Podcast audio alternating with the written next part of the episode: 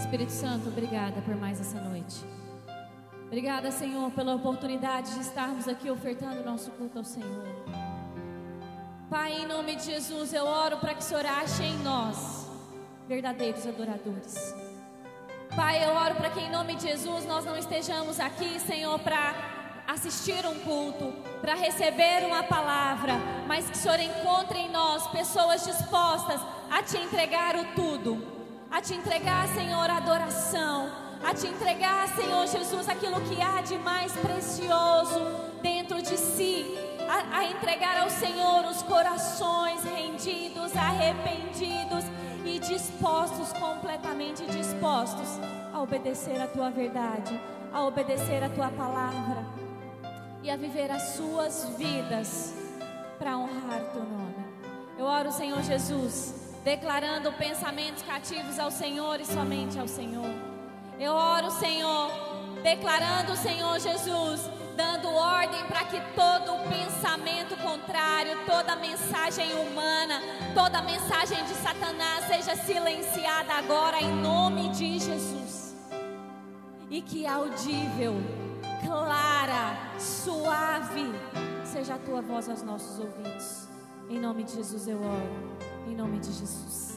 Amém e amém. Glória a Jesus. Aleluia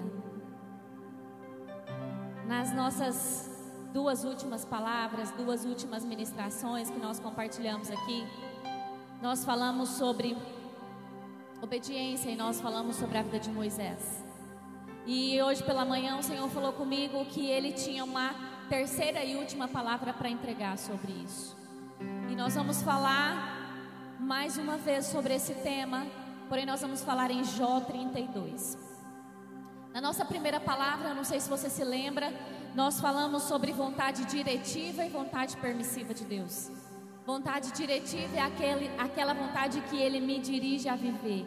Vontade permissiva é aquela vontade em que Ele permita que eu viva a minha vontade.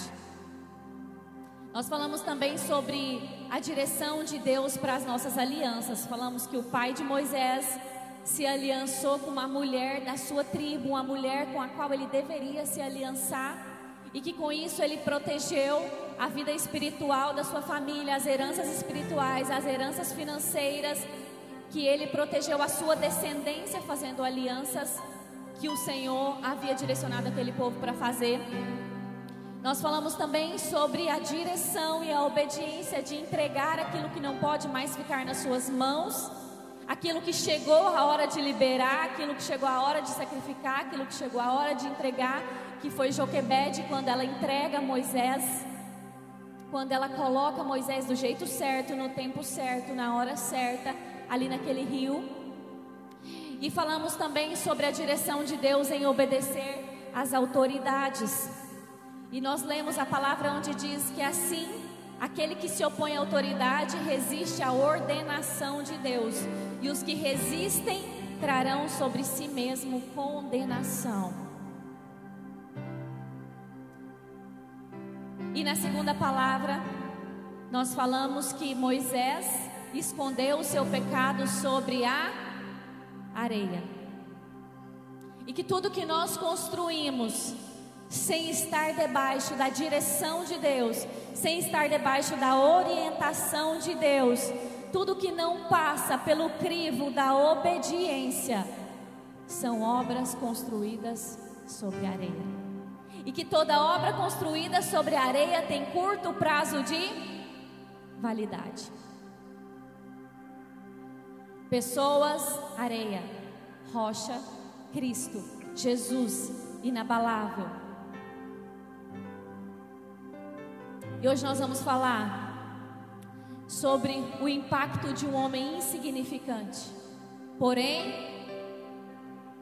obediente e reto. Jó, o livro de Jó, capítulo 1 e 2, vai nos contar dos dois encontros que Satanás teve com Deus. No primeiro encontro, Satanás diz para Deus que se ele tirasse os bens, se ele tirasse tudo que Jó tinha, que Jó blasfemaria. Mas Jó não blasfema, Jó não nega o Senhor, mesmo perdendo tudo. No segundo encontro, Satanás fala para Deus que pele por pele, tudo que o homem tem, ele dá por sua vida. Se ele propõe para Deus tocar na saúde de Jó, porque tocando na saúde de Jó, ele acreditava ou ele, ele é, profetizava que Jó iria negar o Senhor, que Jó iria abandonar a fé. Só que em nenhuma das duas circunstâncias, Jó troca o Senhor, nega o Senhor, em nenhuma das, das circunstâncias, Jó rejeita o Senhor, Jó abandona o Senhor, em nenhuma das circunstâncias, Jó vende o que ele tinha de mais precioso para ter bens, para ter coisas, para ter família ou para ter saúde. E aí, Jó 2, Jó capítulo 2, verso 11, do 11 ao 13, terminando esses dois diálogos em que Jó perde tudo. Jó capítulo 2, verso 11 ao 13 diz assim: Ouvindo, pois, três amigos de Jó, todo esse mal que tinha vindo sobre ele, vieram cada um do seu lugar. Ele faz o temanita, Bildade, o suíta, Zofar, o namatita, e combinaram de condoer-se dele para o consolarem. E levantando de longe os seus olhos, não o conheceram, e levantaram a sua voz e choraram e rasgaram cada um seu manto, e sobre as suas cabeças lançaram pó ao ar. E assentaram-se com ele na terra sete dias e sete noites, e nenhum lhes dizia uma palavra alguma, porque viam que a dor era muito grande. Então aqui está ali terminando o capítulo 2 e do capítulo 3 ao capítulo 31 de Jó, do capítulo 3 ao capítulo 31 de Jó, vai ser uma conversa entre esses três amigos que nós lemos os nomes e Jó. E o diálogo desses amigos é, é, na tentativa de consolar Jó, é na tentativa de dar uma direção para Jó, é na tentativa de fazer com que Jó saísse daquele estado terrível, daquela dor terrível, daquele luto de ter perdido todos os seus filhos, daquele, daquela dor de ter perdido tudo que ele tinha de bens, de provisão, de ter perdido é, completamente a sua saúde. Jó sentia dor, que tinha dificuldades para respirar. Então, os amigos ficaram ali muito, muito condoídos com a situação de Jó e passaram ali, eu creio que alguns dias, tentando fazer algo pelo seu amigo. A intenção desses homens era boa. Esses homens provavelmente amavam Jó. E aí, tem algumas, alguns títulos, se você pegar a Bíblia Almeida, você vai ver alguns títulos é, dos capítulos do que, aqui, do que aqueles é, amigos falavam para Jó, tentavam convencer Jó. E eu anotei algum deles que, alguns deles que são: ele faz, repreende Jó e exorta ele para que ele busque a Deus. Zofar acusa Jó de iniquidade. Ele faz acusa Jó de impiedade e mostra o castigo aos perversos. Bildade descreve a sorte dos perversos. Zofar reafirma sobre isso também. Ele faz, acusa Jó de grandes pecados. Por esses longos capítulos, o que me faz acreditar que foi um longo espaço de tempo, eles passam ali tentando fazer algo positivo, mas na verdade eles influenciam negativamente as emoções de Jó. Porque como eles eles acusam Jó de pecados, eles tentam mostrar para Jó que ele provavelmente está vivendo a vingança de Deus, que provavelmente ele está é, vivendo a justiça de Deus e ele precisa confessar e ele precisa arrepender pequenas iniquidades e grandes pecados. Jó, ali naquele relacionamento com, com os amigos, as emoções dele já muito abaladas por tudo que ele estava passando, aquela conversa não ajuda. Sabe de uma coisa? É por isso que a palavra diz que nós não devemos andar no conselho dos ímpios. E os ímpios não são aquelas pessoas que estão fora de quatro paredes, das quatro paredes da igreja. Os ímpios não são aquelas pessoas apenas que nunca é, confessaram Jesus, mas ímpios, conselhos dos ímpios, são todos aqueles que não conhecem Jesus ou não obedecem à verdade de quem Jesus é. Porque naquele momento, homens que, se, é, que eram amigos de Jó deram um monte de conselhos que não ajudaram, que pelo contrário, abalaram mais as emoções de Jó. E existem alianças, mesmo bem intencionadas, que parecem serem boas, mas o seu fim é destrutivo. E só estando conectado com o Espírito Santo, você vai conseguir discernir entre uma e outra. Coloca para mim os, as, os dois slides de Jó, o primeiro e o segundo. E aí, quando os amigos, nesse intervalo em que os amigos estão acusando Jó e estão tentando fazer com que Jó se arrependa de algo e mostrando o juízo de Deus sobre Jó, a Bíblia também, nesses mesmos títulos, vai nos relatar o que Jó fala, aquilo que Jó discursa para esses amigos. E para que a gente é, chegue aonde o Senhor quer nos ensinar, eu coloquei só os títulos para você ver o que acontece a partir de Jó, o que Jó declara nesse tempo. Ele relata que não espera mais nada da vida. Ele deseja estar diante de Deus para se justificar, porque ele entende que Deus não está vendo ele. Ele contesta que muitas vezes os perversos não são castigados. Ou seja, ele acha que é injusto porque os perversos às vezes não são castigados e ele está sofrendo tanto. Ele descreve a sorte dos perversos. Ele declara sua integridade em tudo. O próximo desse, por favor. Jó amaldiçoa o dia do seu nascimento. Jó justifica suas reclamações.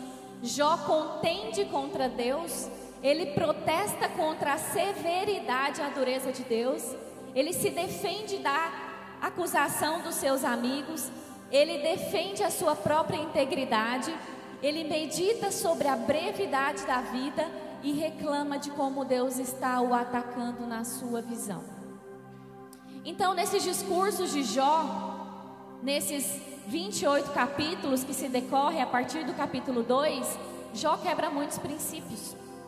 Jó perde muito a percepção de quem é Deus, ou talvez ele nunca tenha tido algumas percepções específicas, porque, por exemplo, ele fala: se eu pudesse ir até Deus, eu iria é, é, usar os meus argumentos e certamente eu seria ouvido. Mas ele não percebe que o Senhor é, ele está, ele é onipresente, onisciente e ele está diante da situação de Jó. Então, quando termina esses 31 capítulos desde o início, aparece alguém. Aparece alguém, aparece um quarto homem. Porque no início, quando nós lemos, a Bíblia fala que três amigos de Jó foram visitá-lo. Mas quando a gente chega no capítulo 32, um quarto homem entra nessa conversa.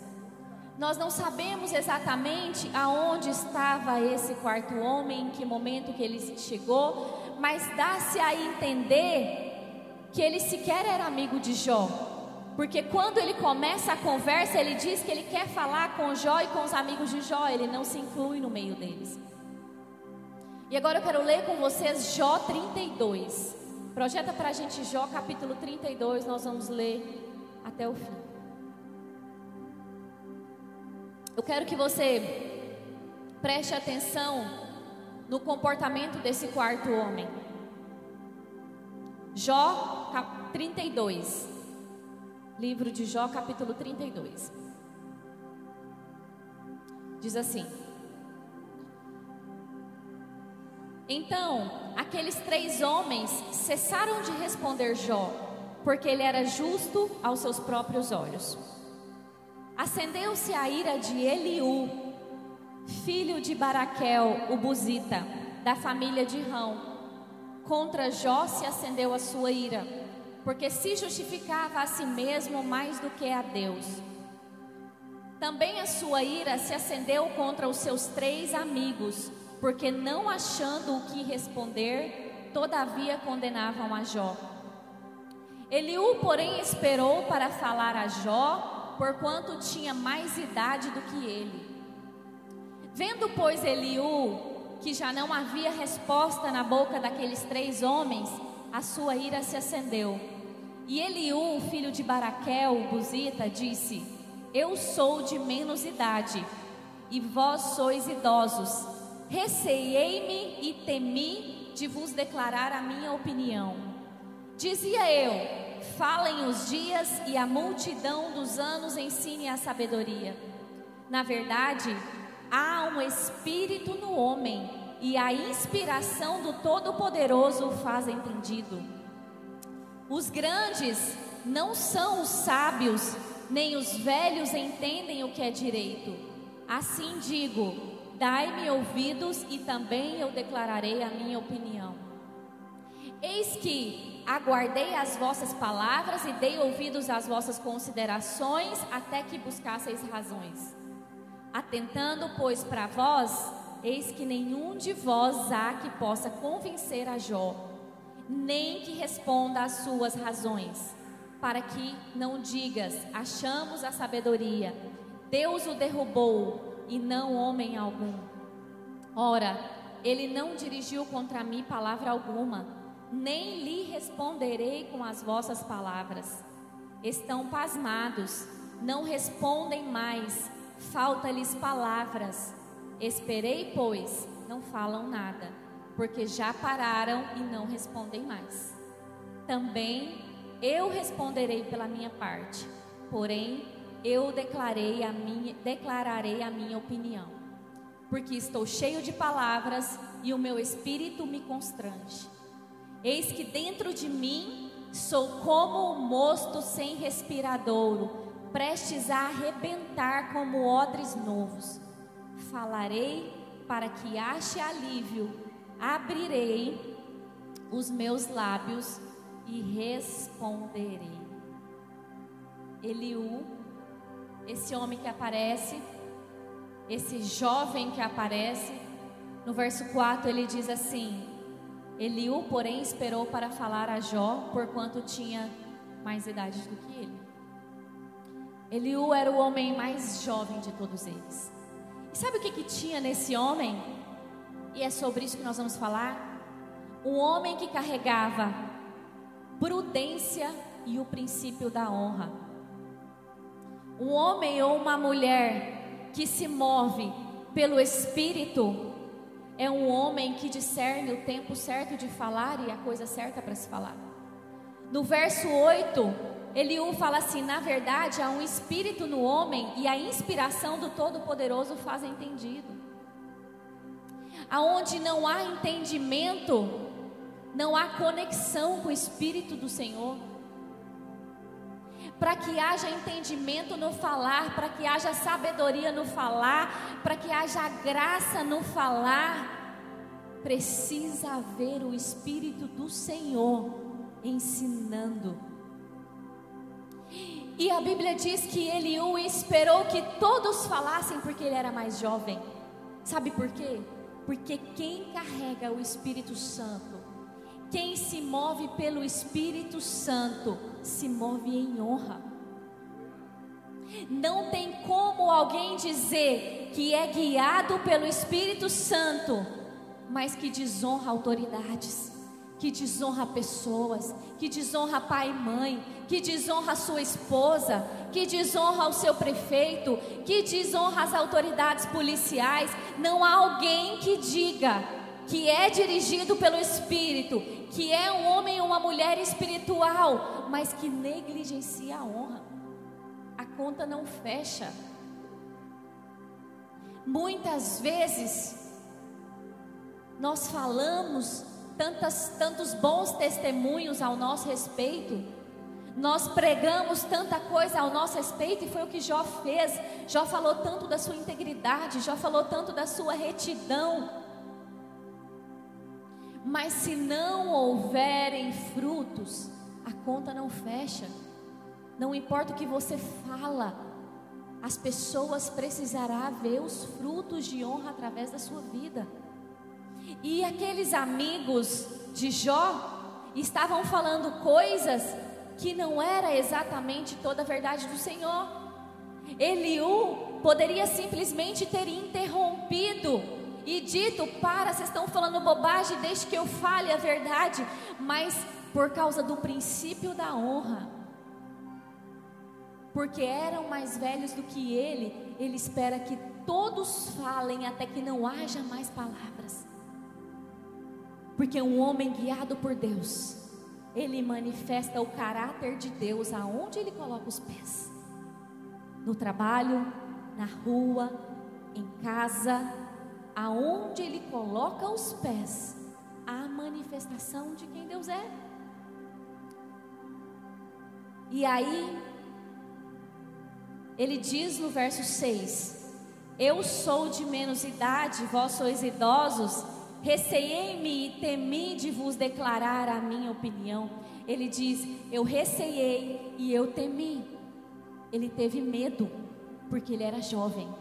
Ele teve medo porque ali haviam homens mais experientes, haviam homens em que ele acreditava que deveriam carregar a sabedoria, homens que provavelmente se relacionavam com Deus há muito mais tempo do que ele por causa de sua idade.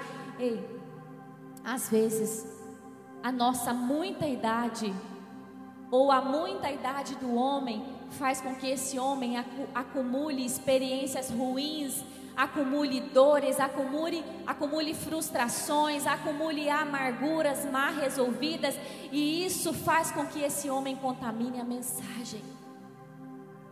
A mensagem não pode ser contaminada por, pelas suas dores, pelas suas decepções, pelas suas frustrações.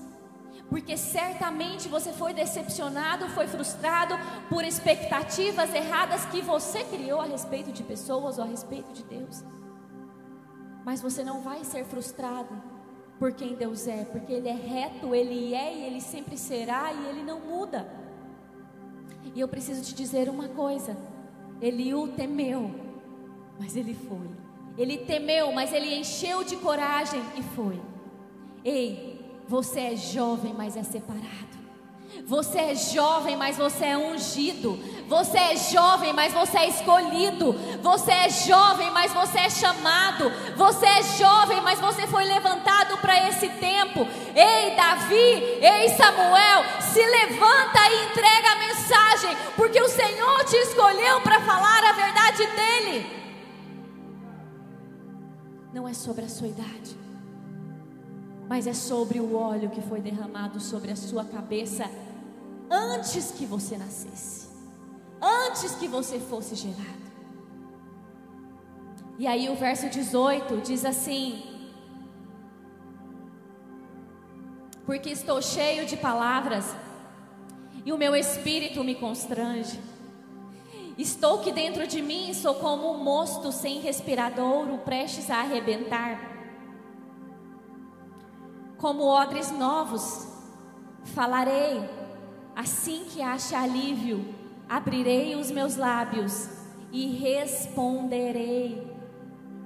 O mosto sem respiradouro, prestes a explodir, é como um, um recipiente novo, um, um recipiente que não é tão flexível por causa da sua pouca idade, cheio, muito cheio que não tem flexibilidade, que sente que está trincando, que está próximo de estourar. Eliú fala: está queimando em mim, está queimando em mim. Eu, eu, eu preciso falar, eu estou prestes a explodir, mas eu preciso falar a verdade.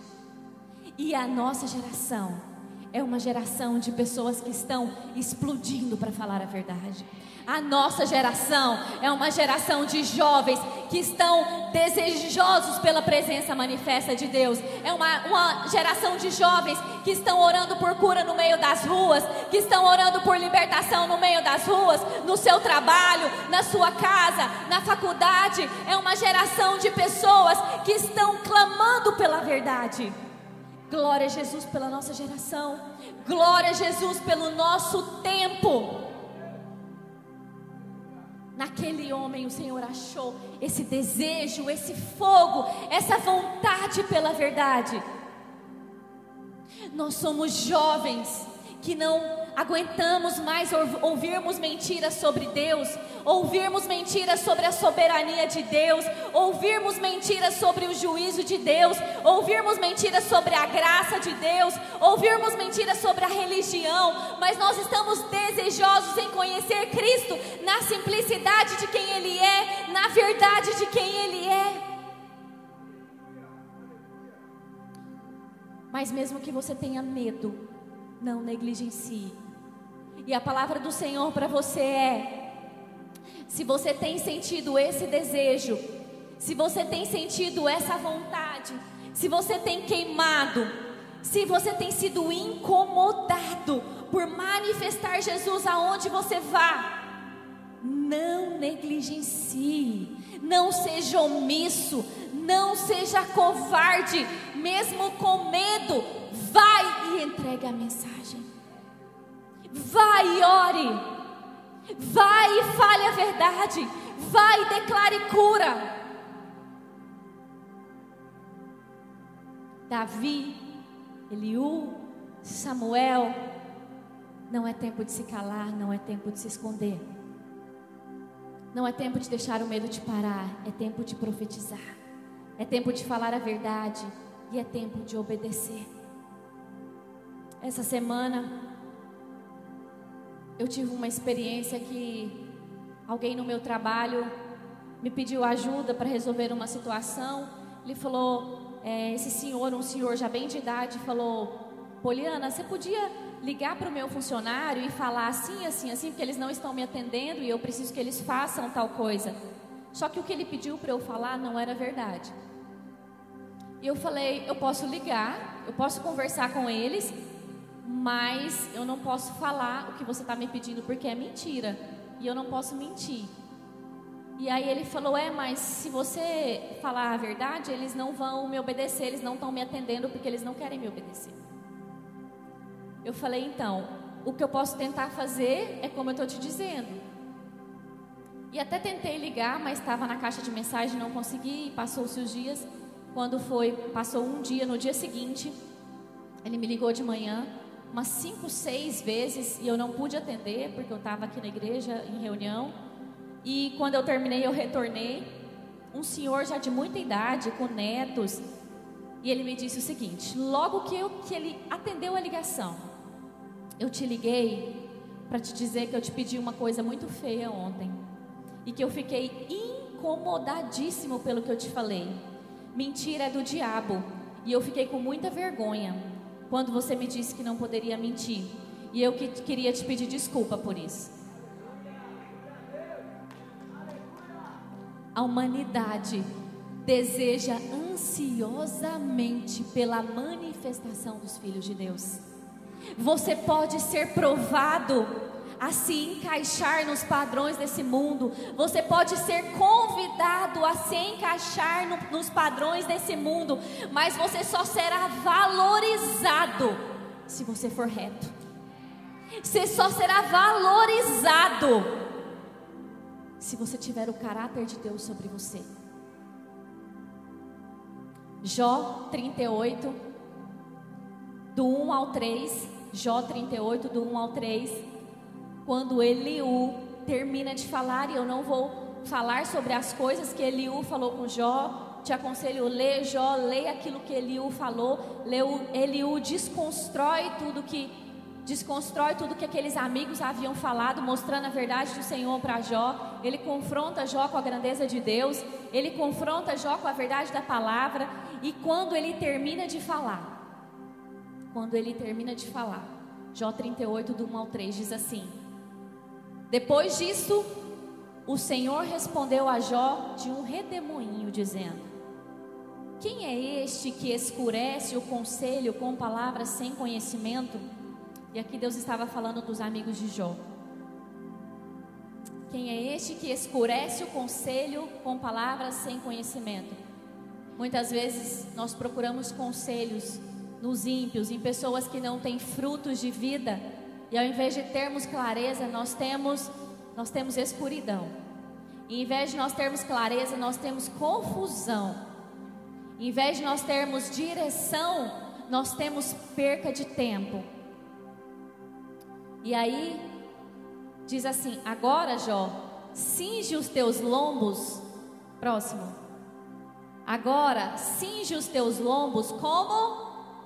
Eu quero que todo mundo leia. Agora, cinge os seus lombos como? E perguntarei, tu me ensinarás. O conselho de Davi para Salomão, quando Davi estava no leito de morte. Imagina um pai, um rei como Davi, um homem segundo o coração de Deus quando ele está prestes a morrer, ele vai dar um conselho para o seu filho e ele diz para o seu filho, Salomão: Salomão, seja homem. E aí agora, Deus vai falar com Jó. Agora, depois de toda essa conversa, de tudo que vem decorrendo na vida de Jó, aparece Deus, o Todo-Poderoso, em um redemoinho, e ele diz para Jó assim: Jó, seja homem.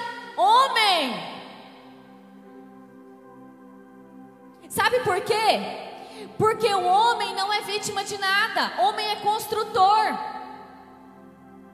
Homem não é frágil, homem não é vítima.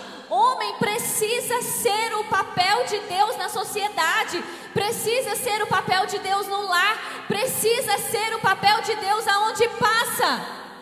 Seja homem, se levanta cinge os lombos, que o Senhor vai falar com você.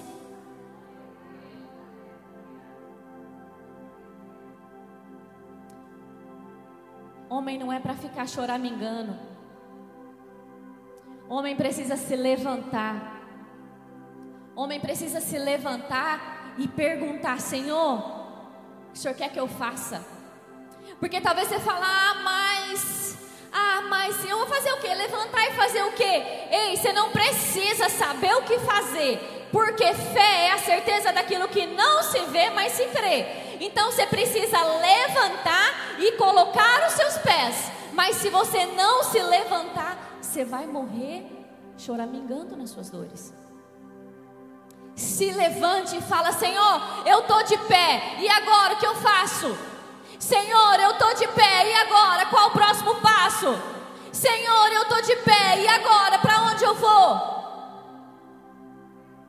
Mas se você não se levantar, a sua casa vai padecer. Não se apoie nos seus traumas, não se apoie nas suas dores. Se apoie em Deus Pai. Se apoie em quem Ele te fez para ser. E Ele te fez para ser construtor. Ele te fez para ser o papel dele aqui na terra. Um homem insignificante, porém reto, obediente, corajoso, mudou a história de Jó e atraiu a presença manifesta de Deus para um desfecho incrível que nos é ensinado até hoje. Um homem que não aparece na história nem antes, um homem que não aparece na história depois, mas ele aparece com coragem, com verdade, fala o que precisa ser falado, entrega com honra. Muitas pessoas estão feridas no meio da religião, no meio das igrejas, porque ouviram verdades sobre Cristo que muitas vezes até eram verdades, mas foi com desonra. Foi na hora errada, foi do jeito errado, foi no tom de voz errado. Um homem corajoso se levanta com honra, em obediência, e muda a história dos, de um dos maiores homens da Bíblia. E quando ele termina de falar, a presença manifesta vem um redemoinho. Porque quando você se levanta em verdade, a presença do Senhor tem compromisso com você e ela vai se manifestar. Porque cabe a você fazer aquilo que é natural. Cabe a você fazer aquilo que está no seu alcance. E sabe quando Deus aparece? Ele fala assim para Jó: Jó, por acaso você viu, você estava lá quando eu coloquei portões nos mares para que as suas ondas fossem, o orgulho das suas ondas fosse quebrado?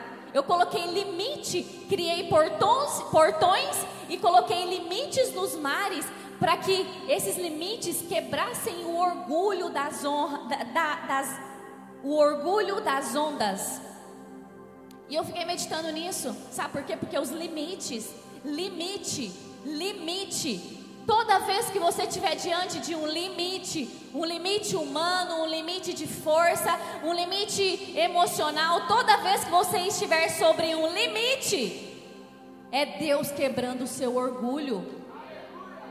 É Deus dizendo para você assim: aqui termina a sua força. Se ajoelha, se prostra, se rende e dependa de mim que eu vou fazer. Mas não levanta o seu peito. Não levanta o seu nariz e fica esperando que você consiga resolver. Porque homens de pé fracassam, homens de joelho têm sucesso. Limites é para quebrar o seu orgulho. Permita que o Senhor quebre o seu orgulho. Se prostre e reconheça até onde vai as suas forças e aonde entra a sua dependência completa do Senhor. E eu termino aqui com uma experiência. Algum tempo atrás eu estive em, uma, em um curso muito grande de desenvolvimento pessoal em São Paulo. E o tema era muito interessante. Eu fui para conhecer, porque eu já fiz vários cursos de desenvolvimento pessoal. Só que no primeiro dia, esses cursos geralmente são muito de desconstrução, né? O palestrante lá, ele quer desconstruir tudo que você crê, tudo, para depois construir aquilo que é a teoria deles. E nesse primeiro dia, foi um centro de convenções de São Paulo, tinha aproximadamente, aproximadamente não, tinha duas mil pessoas, um tumulto, um tumulto para entrar, para se inscrever, para ter acesso, e assim, enfim, lotado aquele centro de, de convenções de dois andares. E eu entrei já por último, fiquei no andar, no segundo andar, porque estava muito cheio.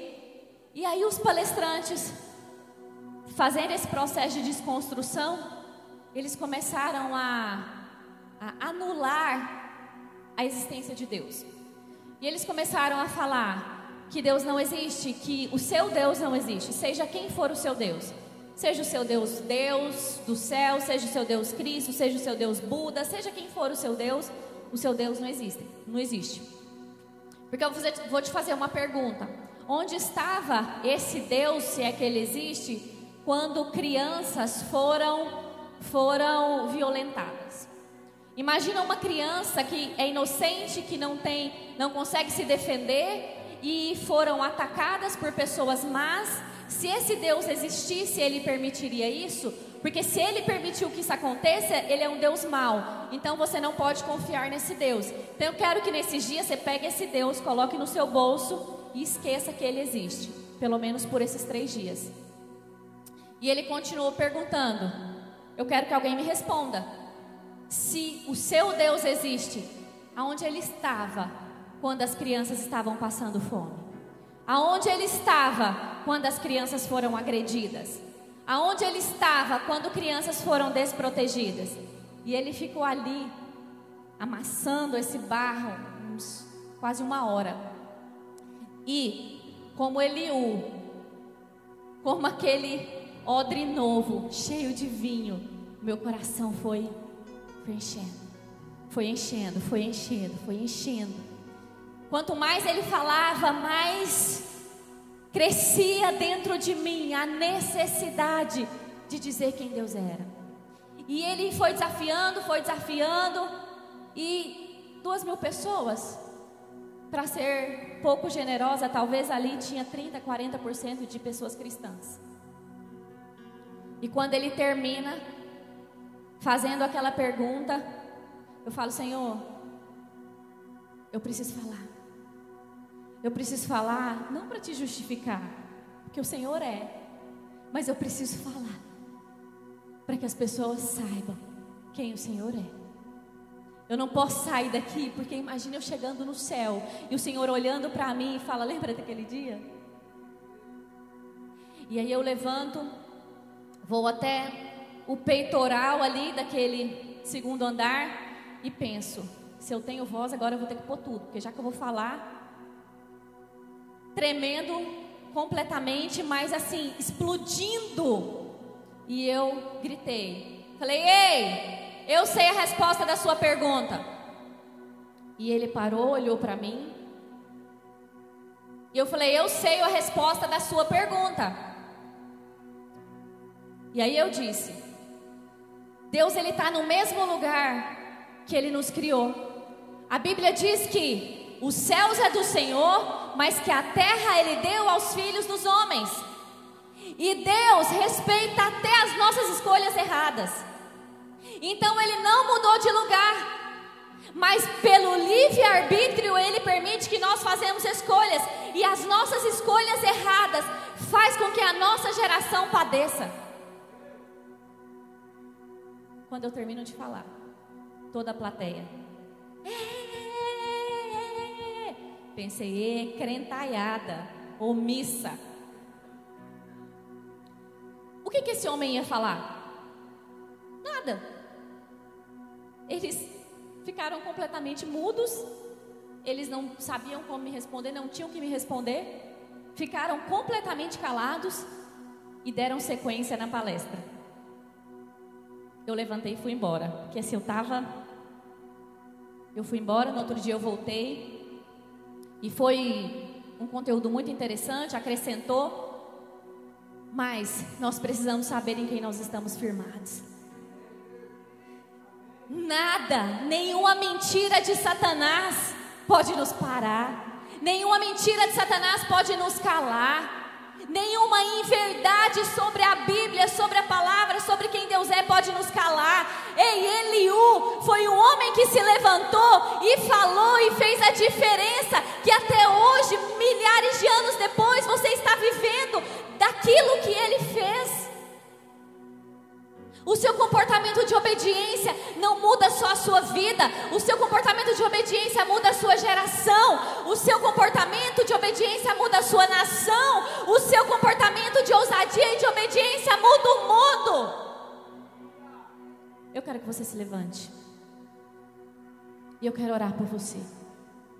Eu quero orar, porque nas nossas duas primeiras palavras, nós aprendemos sobre ter comportamento de obediência, de entregar, de fazer alianças assertivas, de ouvir o Senhor, de estar firmado sobre a rocha, de se mover diante da palavra, mas aqui o Senhor está nos dizendo: agora que você aprendeu o comportamento de obediência, você precisa agir, você precisa sair do seu conforto, você precisa se mover, você precisa explodir nesse mundo.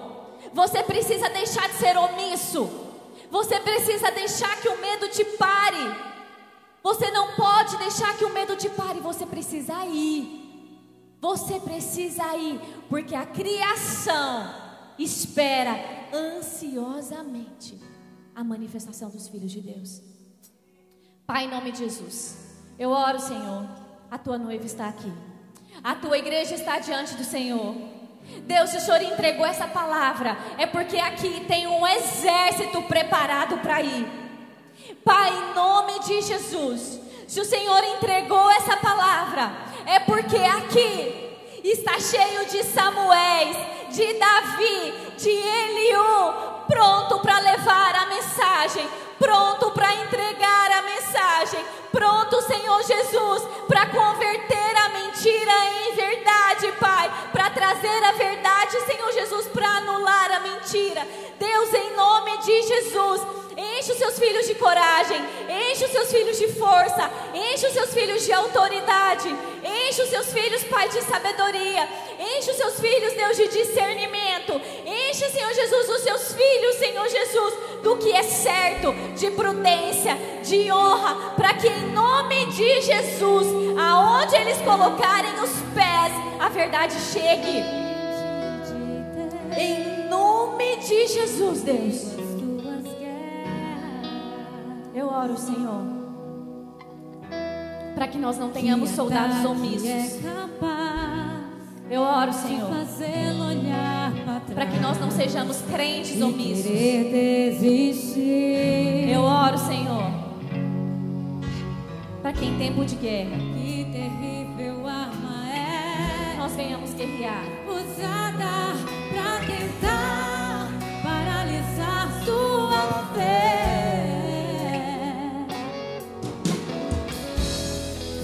Cansaço, desânimo, logo após uma vitória.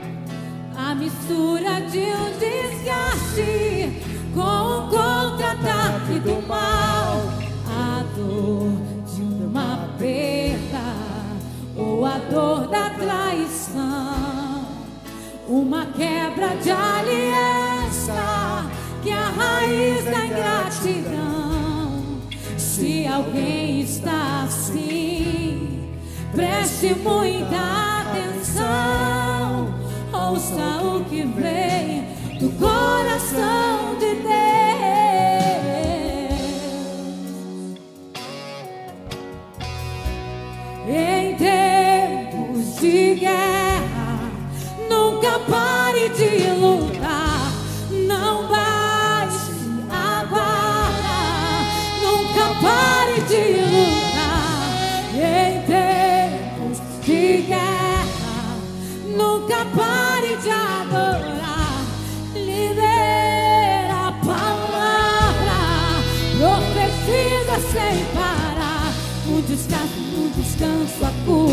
recompensarei.